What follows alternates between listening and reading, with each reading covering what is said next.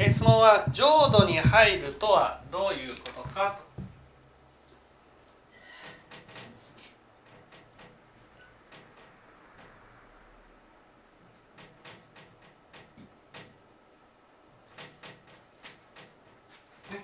まず浄土と言いますのは、ね、清らかな世界っていうことですね。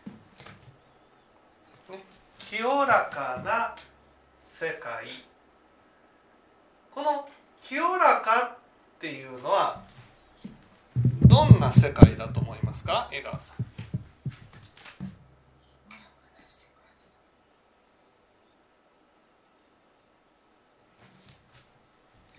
清らかな世界。清らかな世界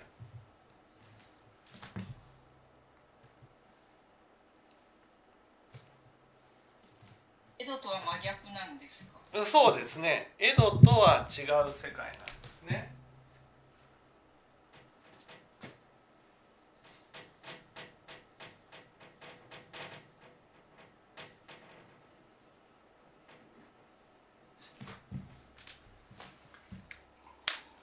江戸とじゃあまず江戸ってどんな世界ですか？江戸はうんうん私がいる世界なので。私がいる世界日本っていうことですか？いや私の心の世界。私の心の世界。うん。どんな心の世界？江戸江戸っていうのは？うん。分別心があります。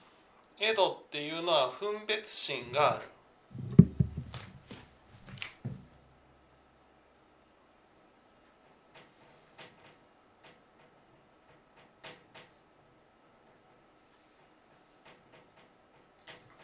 分別心がある。分別心があるってことはどういうことですか？と、えー人が自分とは思えない。うん。分別心。分別心っていうのは？人と自分を分ける。でそれはねガタピシです。あそれはガタピシなんですか？ガタピシ。分別心っていうのは分別心あガタピシと分別心は違うんですね。ガタピシと分別心は違います。うん。なんか同じかと思いました。うん。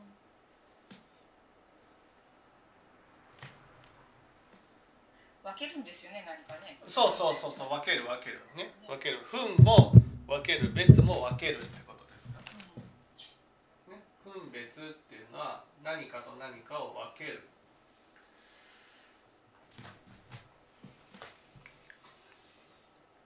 善と悪に分けるんですか？そうですね。善と悪。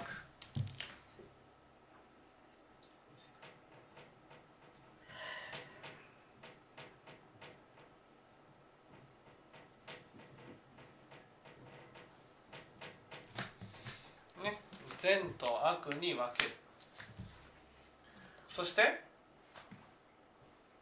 そして、うん。えーうん。私は常に善なんで？であるなんでうーんとえーっと自分が正しいところに立っていないと。なんで私を善人だと置くんですか？なぜ私を善人だと思うか。なぜ私を善人だと思う？うーん悪人だと責められる。悪人だと責められる。うん。なんで私を善人だと善人だと置くんですか？私を善人だと置く私は。私を善人だと置くのは？私を善人だと思うのはなぜか。善人だと思うのは？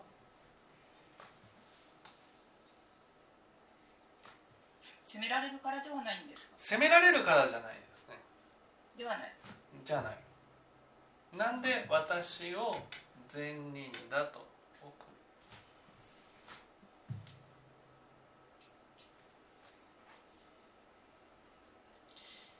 私は正しいですよね。なんで、善人善人だと置くんです私を善人だと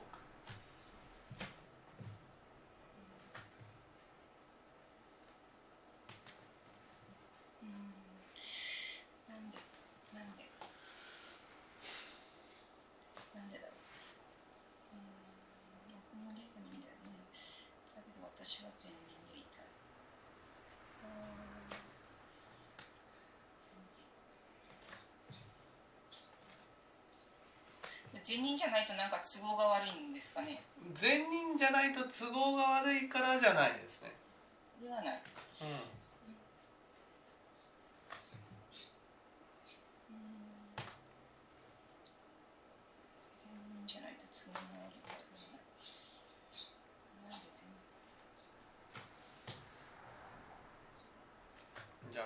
お母さんなんで私を善人の方に置くんですか？悪人だと見捨てられるうん善人だと置くのは？善人。善人っていうことはどういうこと？善人っていうことはね正しいところに置く。なんで自分は正しいところに立って発言をするのかっていう。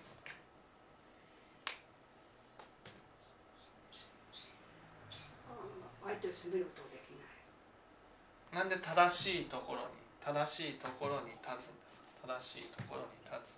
はい正しいところに立つのはどうして？正しいところに立つのは不安なのかうん正しいところに立つの。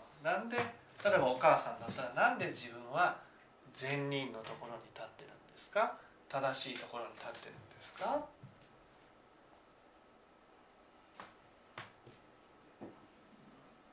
なんで善人っていうところに立つ正しいところに立つんです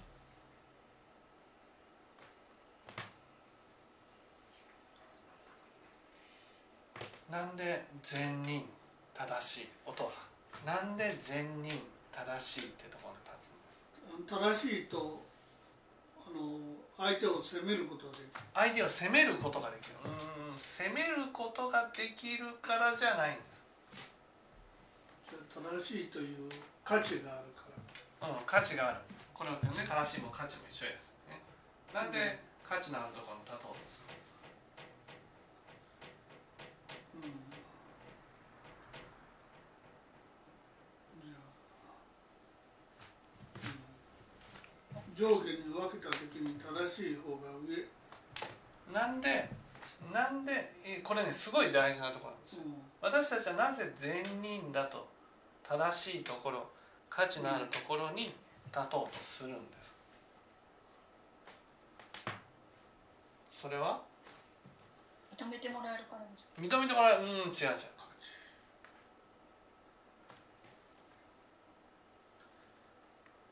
なんで立ちたい？善人。正しい価値。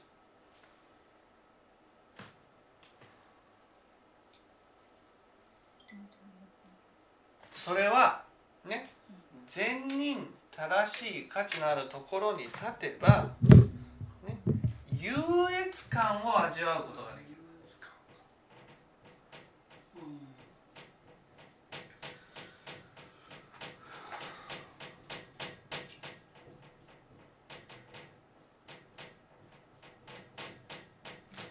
優越感を味わうことができる。優越感を味わうためにはね相手のことを見下さないといけない。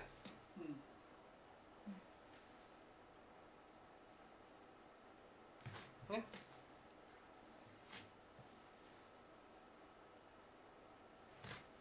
私たちはいつも安心して安定して見下したいと思ってるんです。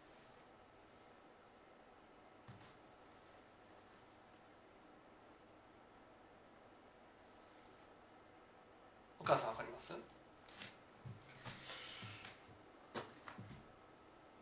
安心して安定して見下したいと。こういうふうに思ってる。これわかります？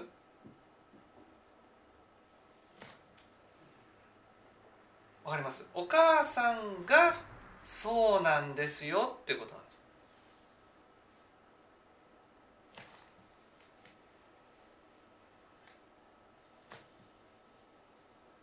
そうじゃなきゃどうなりますそうじゃなきゃ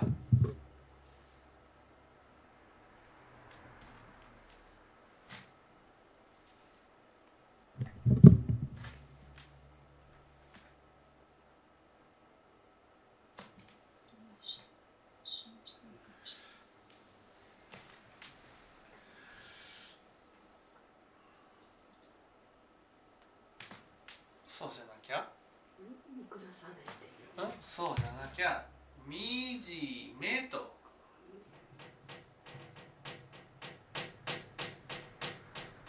感じることはないですよね。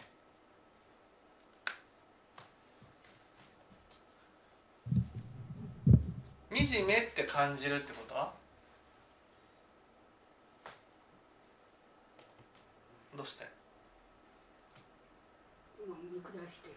惨めっていうふうに感じるのは高いところにいるものがあるからですね。発想として相手が高いところに行って自分が低いところに立ったならば惨めだっていうふうに感じるってこ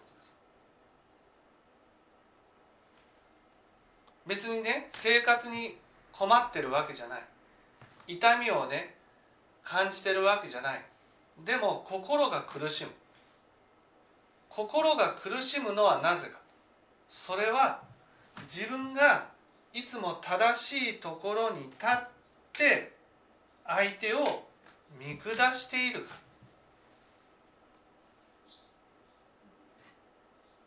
これがエドなんです。エド。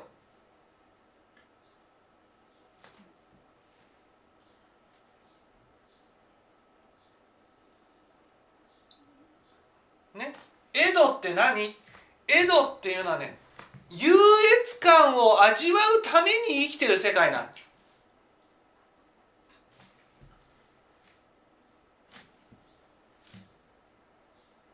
相手を見下すために生きてる世界なんです。つまり自分が落ち着いているっていうことはイコール上に立って見下しているってことなんです。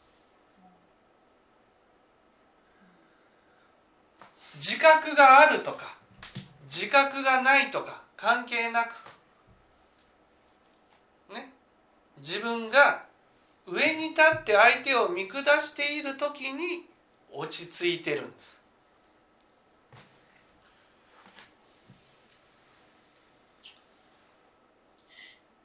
今おっしゃったこの優越感っていうのはうん。人間すべて持ってるんですか？人間いや江戸の人はみんな持ってます。あ江戸の人はみんな持って江戸の人はみんな持ってる。うん。るでもほとんどの人が江戸にいるんですよね。ほとんどの人が江戸にいる。ということはほとんどの人はね優越感を味わうために生きてる。っしかも安心して安定してこれが大事なんです。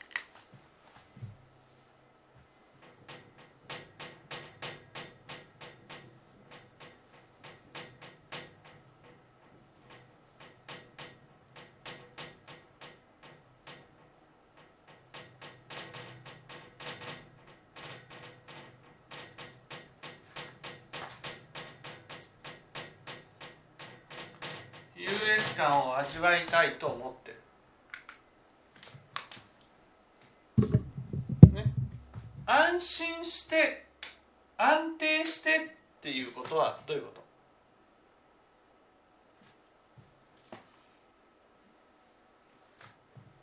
安心して。安心して安定して優越感を味わいたいってことずーっとってことですか？ずーっとずーっとっていうこと？は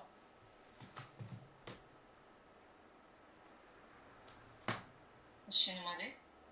うんずーっとってことはどういうこと？ずーっとってこと？安心して安定して優越感を味わいたいってこと？は絶対崩れないってこと？絶対崩れないってことはどういうこと？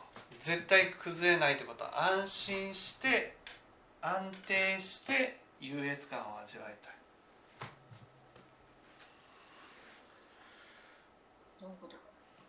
これは何を指すか？安心して安定して優越感を味わいたい。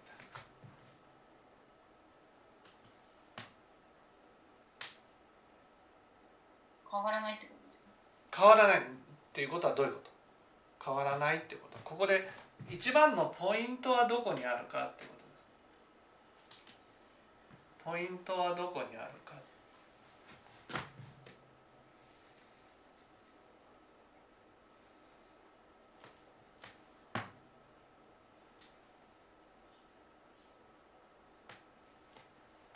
ポイントは？ポイント。ポイント。は安心して安定してっていうこと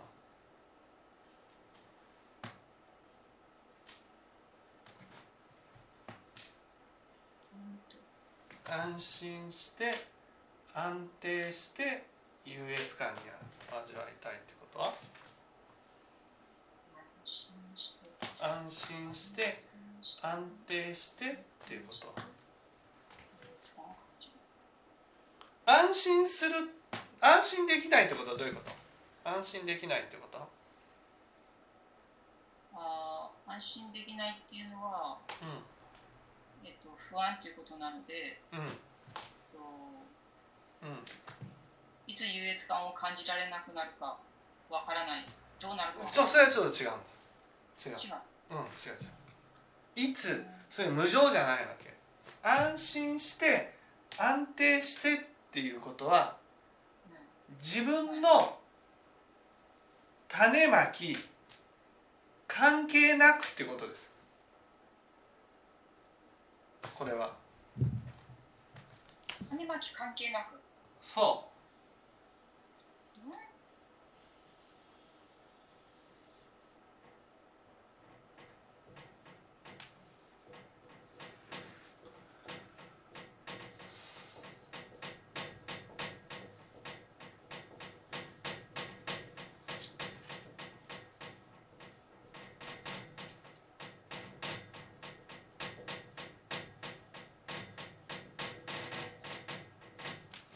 関係なくっていうことです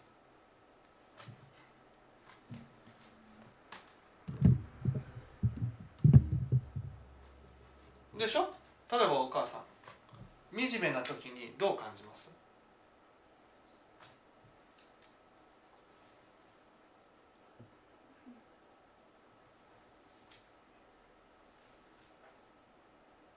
どうなんでこんな？なんで、うん、なんで自分は優越感を味わえないのってことでしょ？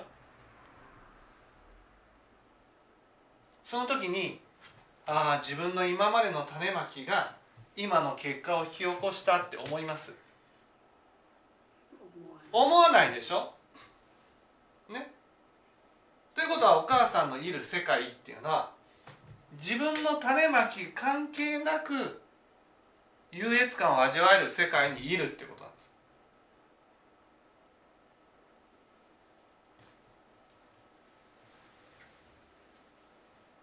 だから何か嫌な思いをした時に自分の種まきを反省して変えていこうと思わないんです。相手を責めるだけなんです。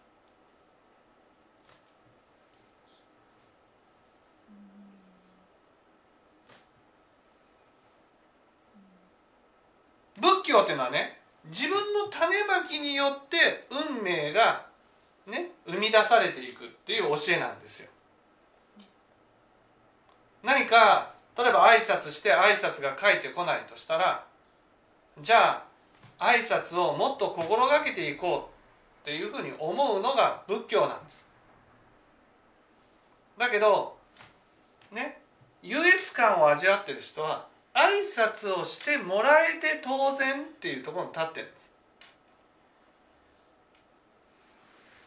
そういう人は挨拶をしてもらえなかったならば、ね、なんで挨拶をしてくれないのっていうふうになるんです。わかります？自分がその人に対してどういう種まきをしてきたかっていうことを反省することなくどうしてこんな結果を受けてるのってなるんです。なんでこの人はこんなことをするの？例えば私が嫌いだからとか私が嫌だからだけど仏教から言ったらねいや私が今までこうなるような種をまいてきたから今があるわけですよ。ね？自分の種まきを本当は反省しないといけないだけど江戸っていうのは自分の種まき関係ない世界に行きたいんです例えばお父さんだったら家を建てる。家を建てたらね安定した価値があるわけですよ家には。家には価値があるから私には価値がある。そしたらね私はこれからどんな種まきをしたとしても家がある限り価値のあるところに建てるってなるわけ。これが優越感なんです。つまり私がこれからどんな生き方をしようがなどんな種をまこうが私の価値は関係ないっていうところに立ちたいんです。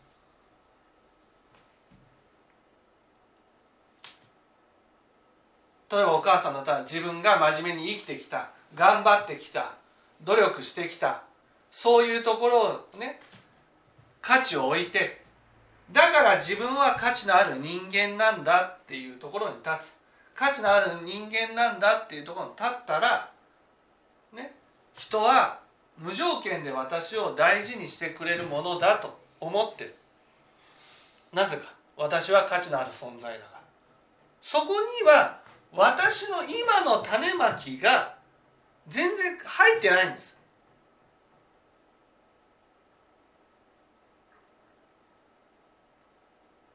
これを仏教で「ケマン」っていうんですね。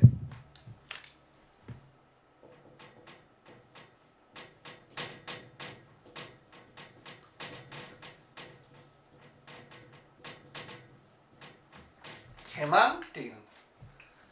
ケマンケマンっていうのはね毛というのは毛体の毛なんです。毛体っていうのは自分の運命ね自分にやってくる運命っていうのは自分の今のまいている種まきによって返ってくると思ってないってことなんです。わかりますかね？例えばね分かりやすく言えば芸能界だったら若い時に下積みの苦労をしたらもう大御所になったらその努力をしなくてもいいって思いません？江川さん。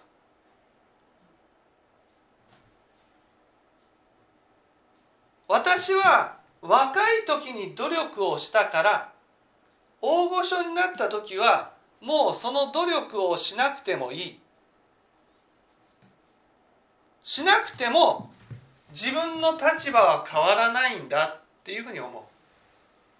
これこそ自分の種まき関係なくってことでしょ？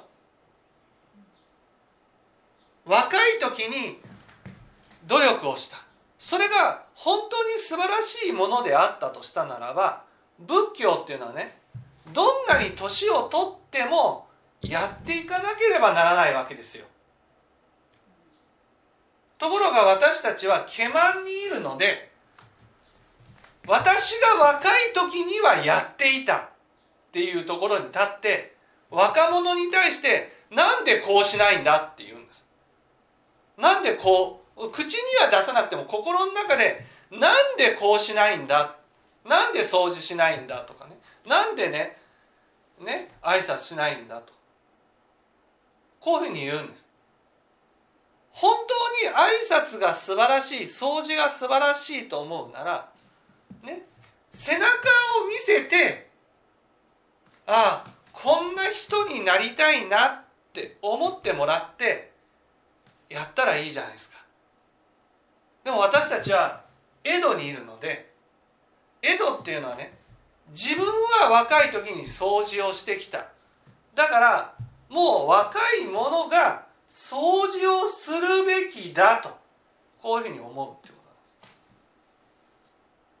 となんです。ね、それで、ね、若い人が入ってきたから掃除をしてなかった。なんだお前、ね、掃除もしてないのかっていうふうに注意をする。じゃああなたは掃除をしているんですかっていうふうに言うといや私は若い時にやってきたから。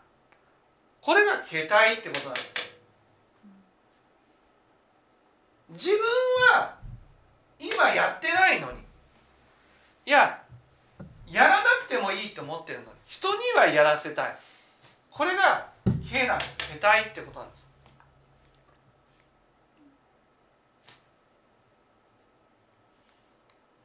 ね。今掃除をしていなかったとしたらそれは掃除をするという徳が身についていないってことなんです。今人に対して何で掃除をしないのかっていうふうに言うってことは掃除をするというね徳が身についてないってこと。なんです徳が身についていないとしたならばそれにふさわしい結果を受けても仕方がないってことなんです。自分が相手からされていることは自分ができてないことなんです。自分ができてないことを相手からされる。そのできてないことがされていても私は若い時にお母さん聞いてます？若い時にやってきたからっていうふうに思ってね。もうなんでやらないんだ？なんであの人やらないんだ？こういうふうに思う。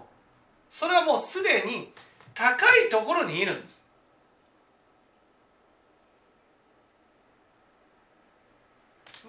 高いところにいる。そして今の自分の種まきを例えば反省しないわけですよ。いや私も掃除してないよな。ね。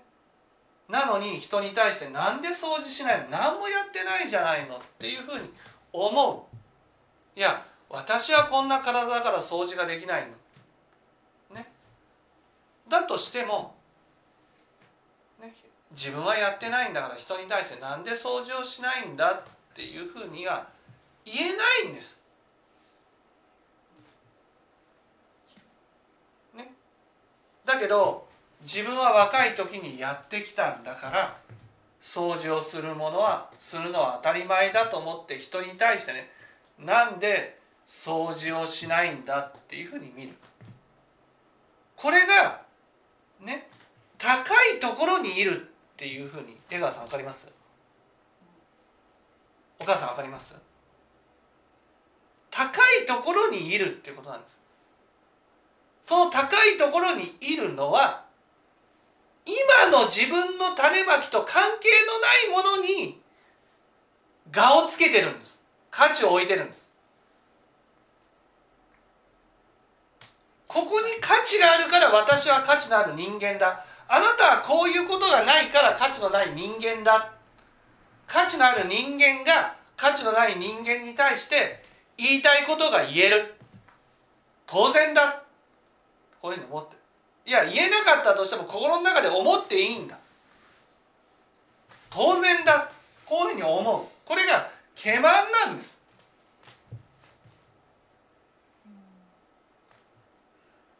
これが江戸なんです。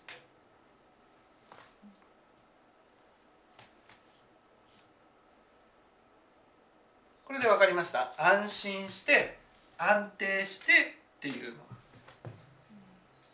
これ安心安心して安定してっていうのは自分の種まきにはもう全く関係なくってことなんですね。そうそう自分の今の種まきを全然関係なくだから何か嫌なことがあったとしても自分の種まきを、ね、顧みることがないんです。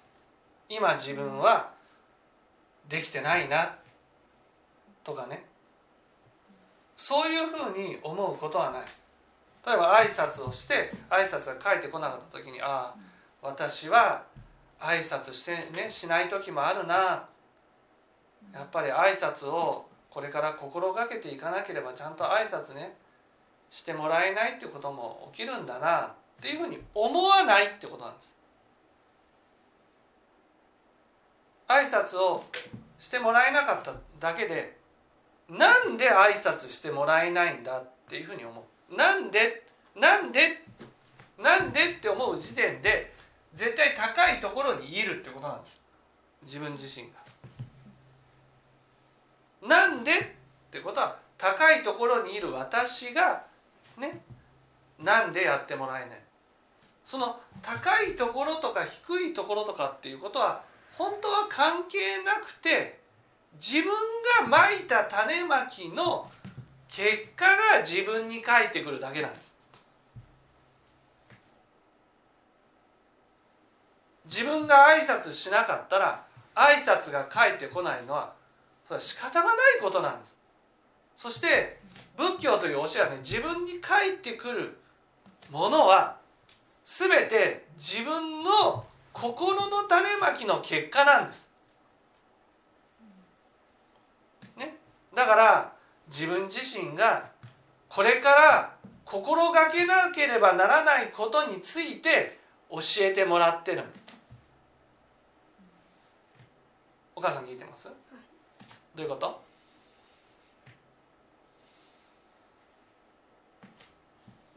自分がまいてない種まき？自分がまいた種まきが自分に返ってくる、ね、自分のまいた種まきが自分に返ってくる、ね、自分に返ってきたものは？自分のまいた種。うん。そう思います？思わない。思わない？どうして？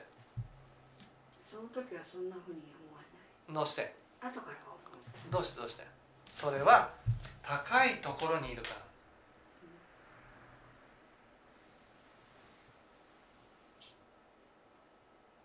らね、高いところにいるっていうことは自分の種まきと関係のなく人はこういうことをやってもらえるってねこう思ってるってことなんです。それがこういう時にはこうするべきものとかねこういうものっていうふうに言ってやってもらえることを当然だと思ってじゃあ自分自身はやっているのかってことなんで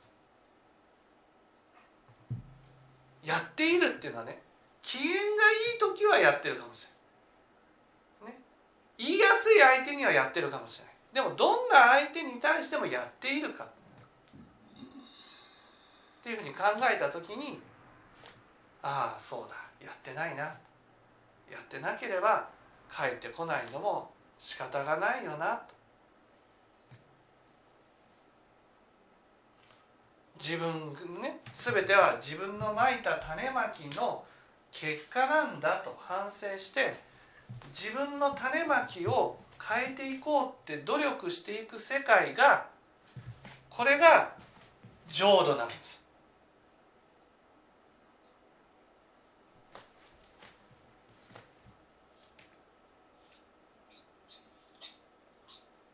だから浄土に入ったらどうなるんですか？浄土に入ったならばねやってくる結果は全て自分のまいた種まきの結果だと受け入れることのできる世界に入るってことなんです。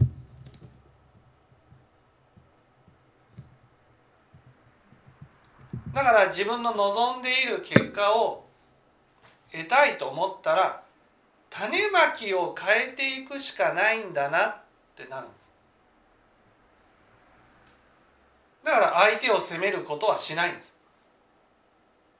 だって相手を責めてもそれは何の反省にもならないから。例えば挨拶をして、ね、したのに挨拶が返ってこなかった。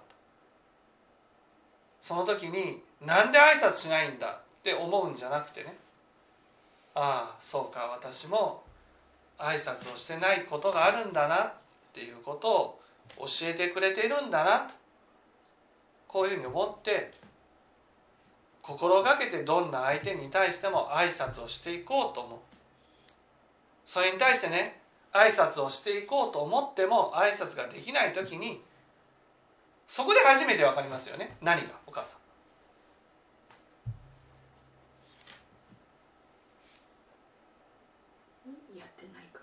違う。挨拶はしたくてもできない時があるんだなってことなんでといつもやっているとそれがわかるっていうすいつもどんな相手に対してもやっているとやろうとすると挨拶ができる時もあればできない時もあるっていうことが分かる。そしたらねあそうか。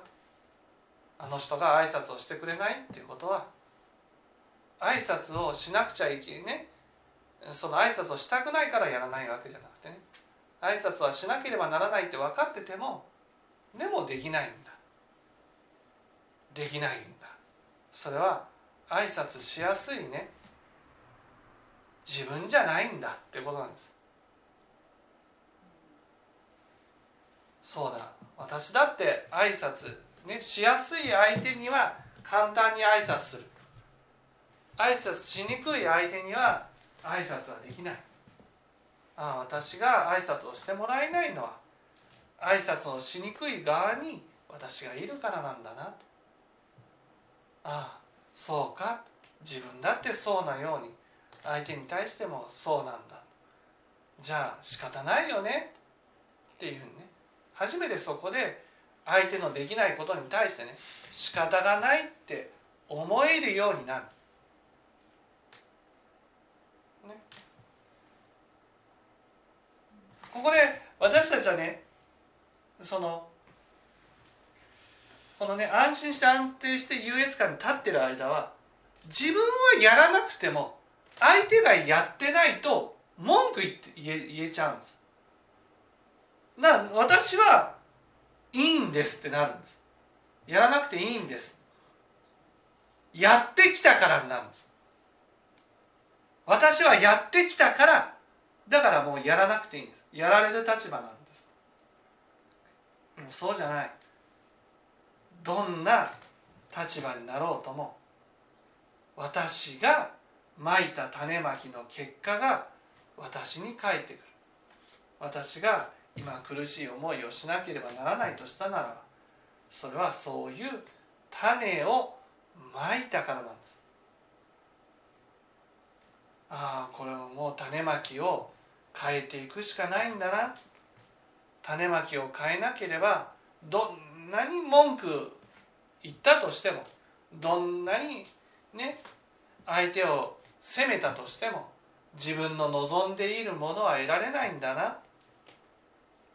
自分が望んでいるものを得たいと思ったら自分の種まきを変えていくしかないんだな。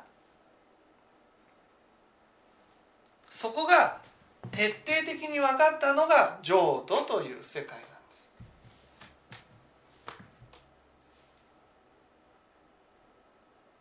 自分でわかるんですか？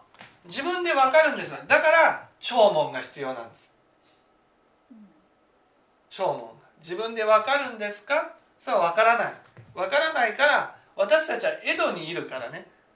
江戸にいるから結局いろんな結果を受けても自分の種まきを反省するっていうところに立てないんです。いわゆる何か言われてもね自分が上か下かでねもう下に見られたというだけで腹が立っちゃうんです。私は価値のある人間だっていうところに立ってるから。だから聴聞をしてああそうなんだ。こうやって上とか下とかっていうのを作るから苦しみが起きるんだ。ね、本当に望んでいる結果が欲しいと思ったらもう立場なんて関係ない。地位とか名誉とか財産とかお金とか関係ない自分が欲しいと思う結果をね。それに対する種まきをしていくだけなんだ。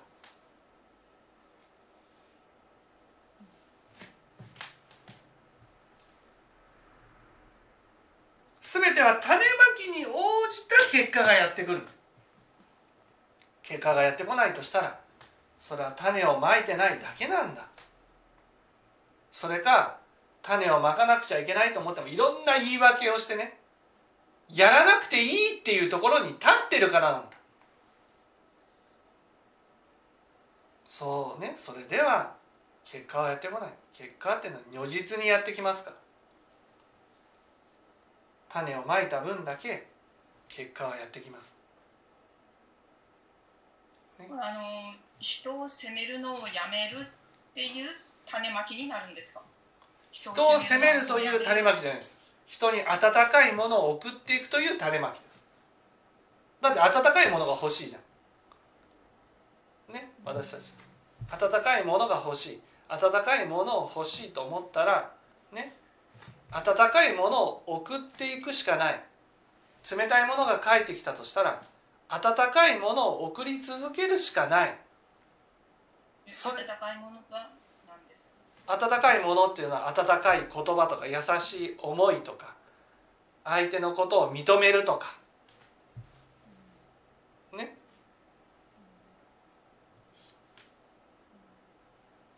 その人を責め責めるのをやめていこうとするその、えー、種まきは何になるんですか？人を責めるのをやめるっていうのはね責めるのは高いところに立ってるからなんです。はいはい。責めるのはね自分の種まきをこう置いといてなんであなたやらないの？っていうふうに思うのが責めるってことなんです。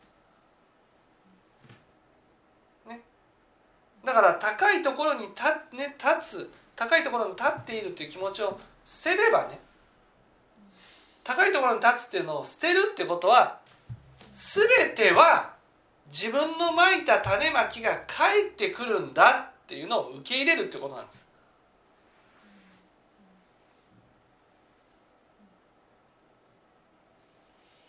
それを今はやってても明日やめれば帰ってこなくなるってことなんです。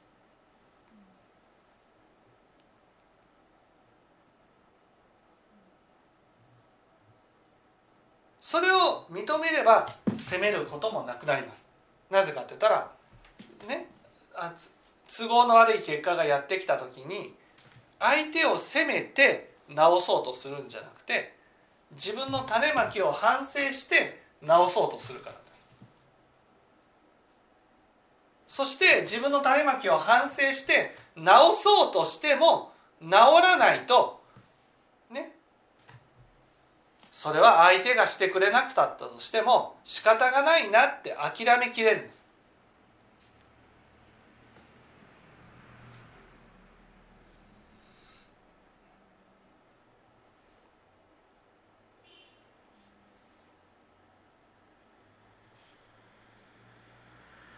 お母さんここはねお母さんにとって重要なところです。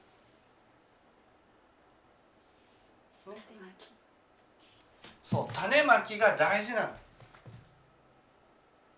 自分に返ってくる結果はだから相手を責めるっていうのはね責めれば変わると思ってるんです。変わる手段があいねこの自分の望んでないけね世界を変える手段が相手を変えるっていうことなんです。相手を変えれば私は望んでいる世界に出れると思ってる。これがエドなんです。浄土っていうのは望んでない世界にいたとしたら自分が変わるしかない。自分が努力して徳を身につけて今とは違う自分になる。それしか結果を変える方法はない。世界を変える方法はないと知らされたのが浄土なんです。自分が変わらないのに思い通りの結果がやってこないとしたらそれはああもう仕方ないよね。自分が変え、ね、変わったらそういう結果がやってくるからそれまでは静かに待つしかないなと。こういうふうになると。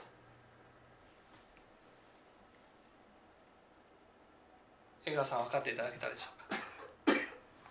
あの価値価値なんですけど価値っていうことなんですけどはい。これあのまあ要するにその優越感で自分に価値があるっていうふうにこう思ってる人っていると思うんですけどはい。でもあのそうじゃなくて浄土に入った人っていうのはやっぱり自分に価値があるって思えるんではないんですか？自分に価値があるっていうふうに思いますよ。でも価値があるというところに立ってええ。相手の価値を否定することはないんです。なぜかっていうと相手の価値を否定したらその種まきは自分に跳ね返ってくる。苦しみになる。じゃあやめとこ浄土に入った人のあ私には価値があるんだと思う価値はどどういう心なんですか？う自分に価値があるっていうことは人から認めてもらうとかも認めてもらえないとかっていうことと関係なく自分はね徳を身につけているから価値があるってこと。ね。自分の種まき今の種まきだけを本当に支えにするってことです